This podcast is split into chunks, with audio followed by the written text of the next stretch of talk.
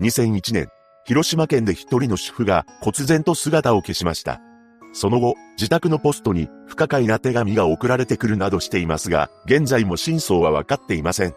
詳細を見ていきましょう。後に謎の失踪を遂げることとなる田辺信子さんは広島県秋郡府中町のマンションに住んでいました。彼女は1988年3月3日に結婚しており、夫とはおしどり夫婦として知られていたと言います。また、夫婦の間に子供はいませんでしたが、二人で頻繁に旅行に行くなど、とても仲良しだったそうです。ただ、結婚から23年が経った2001年、一つの不幸が夫婦を襲いました。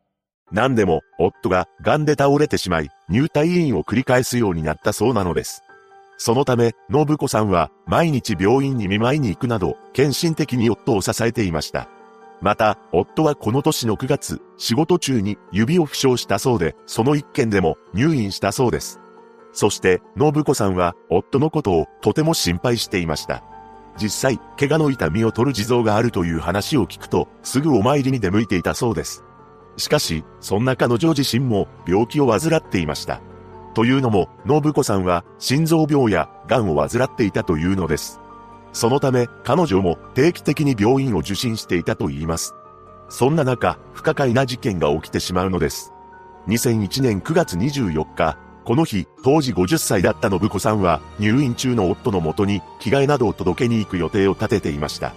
そして午前10時頃に、彼女の携帯に着信があったのです。電話の相手は友人の A 子さんだったらしく、内容は昼食の誘いでした。この時の信子さんは寝起きの様子だったと言います。そして彼女はシャワーを浴びたいので、用意ができたら連絡します。と返事したそうです。また、夫に着替えなどを届けに行く予定を立てていたため、A 子さんにもその事情を話し、二人は昼食を食べた後に一緒に病院に行くという段取りでまとまりました。その後の午前11時20分、信子さんから A 子さんの携帯に支度ができたと連絡が入ります。そのため友人は、これから車で迎えに行くわ、マンションの下に着いたら電話をするね、と答えて、信子さんの自宅マンションに向かったのです。そして友人の A 子さんが車を走らせていると、携帯が鳴りました。その時刻は午前11時48分だったのですが、A 子さんは運転中だったため、電話を取らずに、そのまま運転を続けたそうです。その2分後の午前11時50分頃に、A 子さんは、信子さんのマンションの下に到着しました。そのため、A 子さんが、信子さんの携帯にかけ直したのです。すると、電話口からは、ああ、という声が聞こえ、切れてしまいました。この通話時間は3.5秒だったそうです。この声を聞いた友人は、不可解に感じたものの、そのまま車の中で待機して、信子さんのことを待つことにしたようです。しかし、それから10分ほど経っても、彼女が降りてくることはなく、携帯に何の連絡もありません。そこで英子さんは、もう一度信子さんに電話をかけることにしたのです。すると電話は繋がったのですが、不可解な声だけが聞こえてきました。というのも、ああ、とか、うう、というような声だけが聞こえてきたそうで、またも電話は切れてしまったと言います。この声は、悲鳴のような声だと友人は思ったそうで、通話時間は4.5秒ほどだったそうです。その後何度か信子さんの携帯に電話をしたのですが、呼び出し音が聞こえるだけで、彼女が再度出ることはありません。そして12時21分に、信子さんの友人は、痺れを切らして、彼女の部屋に直接向かいました。信子さんの自宅は、マンションの3階にあったそうで、インターホンを鳴らします。しかし、何も応答はないのです。また、友人は、信子さん宅のドアが施錠されていることも確認しています。そしてこの時、信子さん宅の玄関前にあるものが置かれていることを発見しました。それは車椅子だったそうです。実は、信子さん宅の隣の部屋には、信子さんの義母が住んでいたそうで、義母は耳が遠く、足が不自由でした。そのため、この車椅子は、義母の車椅子だったと言います。一体なぜ信子さん宅の玄関前に義母の車椅子が広げて置かれていたのかは不明ですが、友人は信子さんにドタキャンされたと思い、12時半頃に怒ってその場を立ち去ることにしたのです。そうして友人の栄子さんは、信子さんに会うことができず、帰ってしまったわけですが、その後、信子さんと連絡が取れないことを不審に感じ始めました。そして午後7時半頃に、友人は入院中の信子さんの夫に連絡を取ることにしたのです。そこで信子さんが病院に行っていないか尋ねました。すると、驚くべき事実が発覚するのです。なんと、信子さんはその日、病院には来ていないというのです。さすがに何かおかしいと感じた友人は、信子さんの夫と共にマンションへ向かっています。しかし、部屋は施錠されており、室内からの応答もありません。そして夫は、この時自宅の鍵を持っておらず、鍵屋を呼んで、ドアを開けてもらうことにしたのです。つまり、二人が自宅に着いた時の状況は、昼間に友人が訪ねた時と同じ状況だったわけなのですが、一つだけ違う点がありました。というのも、昼間は、信子さん宅の玄関前に置かれていた義母の車椅子が、畳んだ状態で、元の場所に戻しておいてあったそうなのです。この元の位置というのが義母の部屋の玄関前なのか義母の部屋の中なのか明確な情報はないのですが誰かが移動させたことは確かなようです。そして義母に対して車椅子について尋ねると知らないと返答したと言います。その後鍵屋が来て午後8時半頃に部屋の中に入ることができました。しかし、そこに信子さんの姿はどこにもなかったのです。ここからは、信子さん宅の状況を詳しく見ていきます。まず、室内に荒らされた形跡はありませんでしたが、スリッパが若干乱れていたそうです。そしてベランダには洗濯物が干されたままになっていました。また、信子さんが朝にシャワーを使ったような形跡も残っていたそうです。その他、入院中の夫の元に届けるつもりだった着替えの入った袋や、信子さんがいつも使っていた化粧品などは自宅に残されていました。さらに、テーブルの上には、袋から出したと思われる、信子さんと夫の診察券が放置されていたと言います。しかし、自宅からなくなっていたものもあったのです。それは、信子さんがいつも使用していたショルダーバッグです。このバッグの中には、携帯電話や、夫の障害手帳、夫への見舞い金などの現金約25万円、その他カード類などが入っていたと推測されています。こうして信子さんは、忽然と姿を消してしまったのです。そして信子さんがいなくなったと聞いた彼女の友人たちは、手分けして探すことにしました。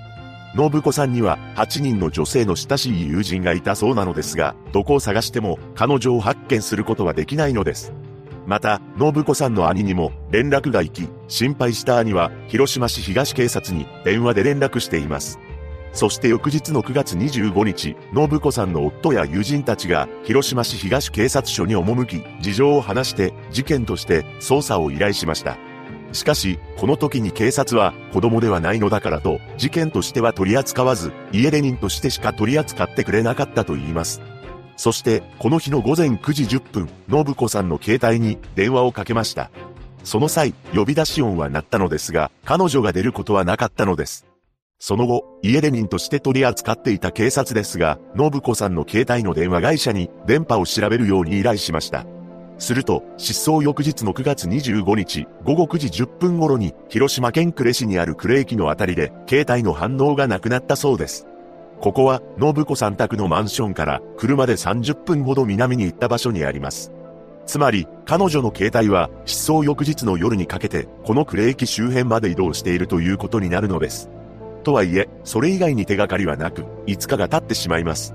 しかし、失踪から5日後の9月29日の朝、信子さんの自宅マンションにとんでもない内容の手紙が届いたのです。その手紙には、次の言葉が書き記されていました。私もやっと妻子と別れ、晴れての婿と一緒になることができました。二人を探さないでください。驚くべきことに、まるで、信子さんが誰かと不倫して蒸発したかのような内容だったのです。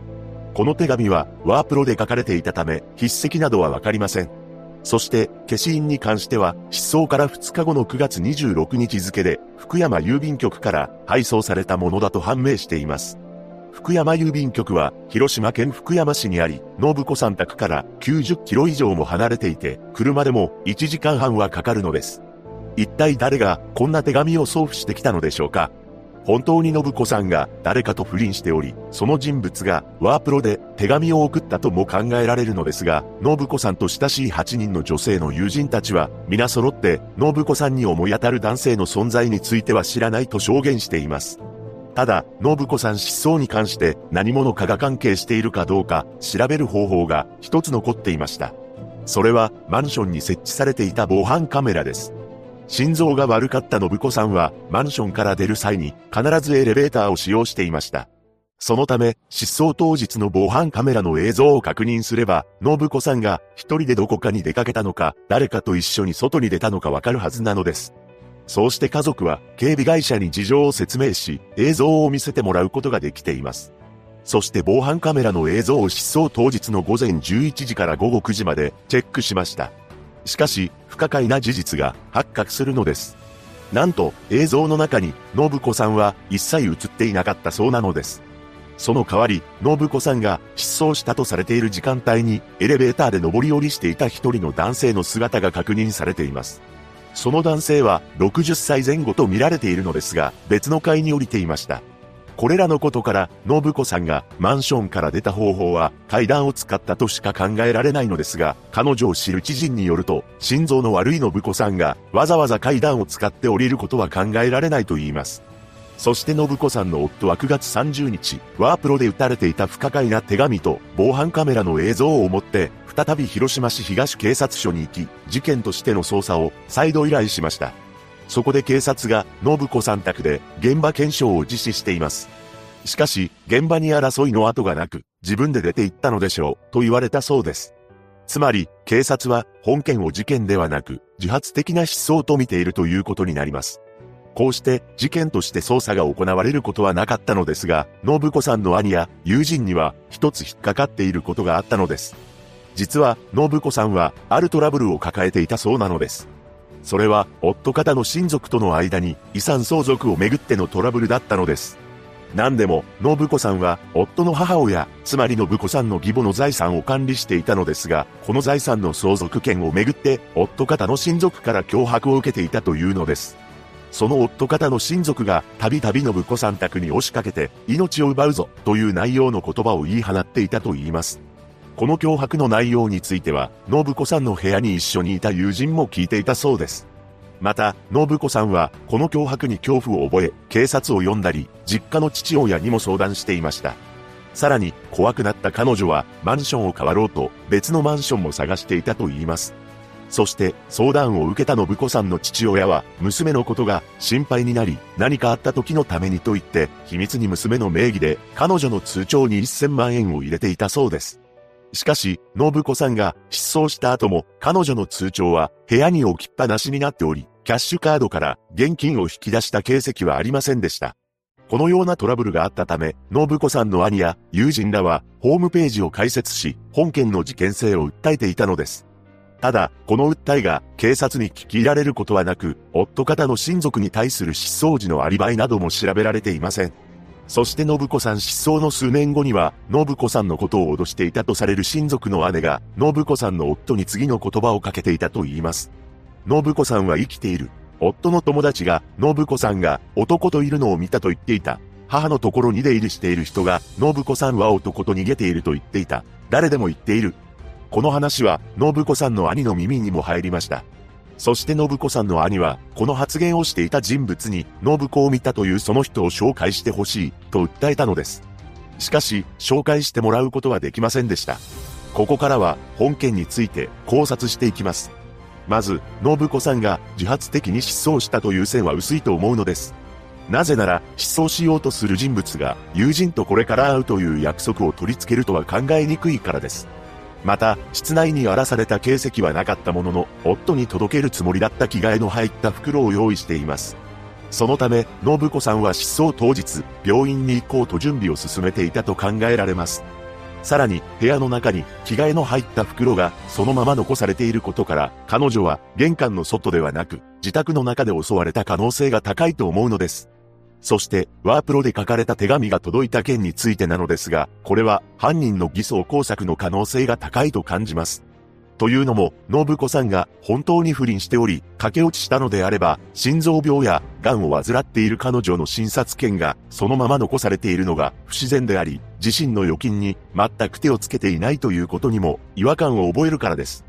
ただ、これに関しては、病気を治すことを諦め、診察券を置いていった可能性もありますし、居場所を特定されたくないために、預金に手をつけていないとも考察できます。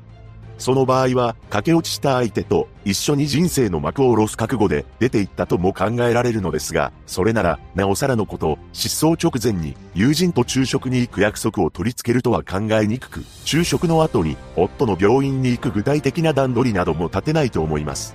そして、どうやって、信子さんをマンションの外まで運んだのかという点ですが、当初犯人は、信子さんを義母の車椅子で運ぼうと考えていたのではないでしょうか。憶測にはなりますが、犯人は気絶させた信子さんを車椅子に乗せてエレベーターまで向かおうとしたのです。意識が朦朧とする中、信子さんは携帯の着信履歴などから午前11時48分、友人に電話をかけますが、友人は運転中だったため出ることはできませんでした。そして友人がかけ直した時、信子さんがどうにかして携帯のボタンを押しますが、ああ、とだけしか言えなかったのかもしれません。犯人は、信子さんを車椅子に乗せて、マンションから出ようとしたところ、ちょうど友人の A 子さんが、エレベーターで3階に上がろうとしていたか、防犯カメラがあることを思い出した犯人が、一旦信子さんを部屋まで連れ帰りました。その時、車椅子を部屋の中に入れることができず、外に放置した車椅子を友人が見つけたのかもしれません。その後、友人が帰ったことを確認した犯人は、信子さんのことをおぶって階段から降り、マンションの外に連れ出したとも推測ができます。ここまでの真相については、個人的な憶測にはなるのですが、ここで重要になってくるのが、もともと義母の車椅子が一体どこに置かれていたのかという点です。考えられる可能性として、信子さん宅の玄関の中、または義母宅の玄関の外、もしくは義母宅の玄関の中、ということになります。車椅子が置かれていた場所が、信子さん宅の玄関の中、義母宅の玄関の外、ということであれば、信子さんの部屋を訪ねてきた何者かが犯人ということになるのです。しかし、もしも車椅子が置かれていた元々の位置が義母宅の玄関の中ということなのであれば、話が変わってきます。なぜなら、義母宅に入ることができる人間が車椅子を持ち出せるということになるからです。義母は車椅子について知らないと答えているため、義母に直接接触したわけではなく、義母の部屋を何らかの方法で解錠し、部屋の中から車椅子を取り出して犯行に使おうとしたのかもしれません。とはいえ、分かっている事実は、昼と夜では車椅子の位置が変わっていたということだけであり、犯人が最初から車椅子を使おうとしていたのかは不明です。結局犯人像については、公開されていた情報から、夫の親族筋の人間が怪しいという指摘がネット上で噂されていますが、証拠は何もないのです。一人の女性が失踪した本事件。信子さんの夫はその後、彼女と再会を果たすことなく、この世を去りました。真相が明らかになることを祈るばかりです。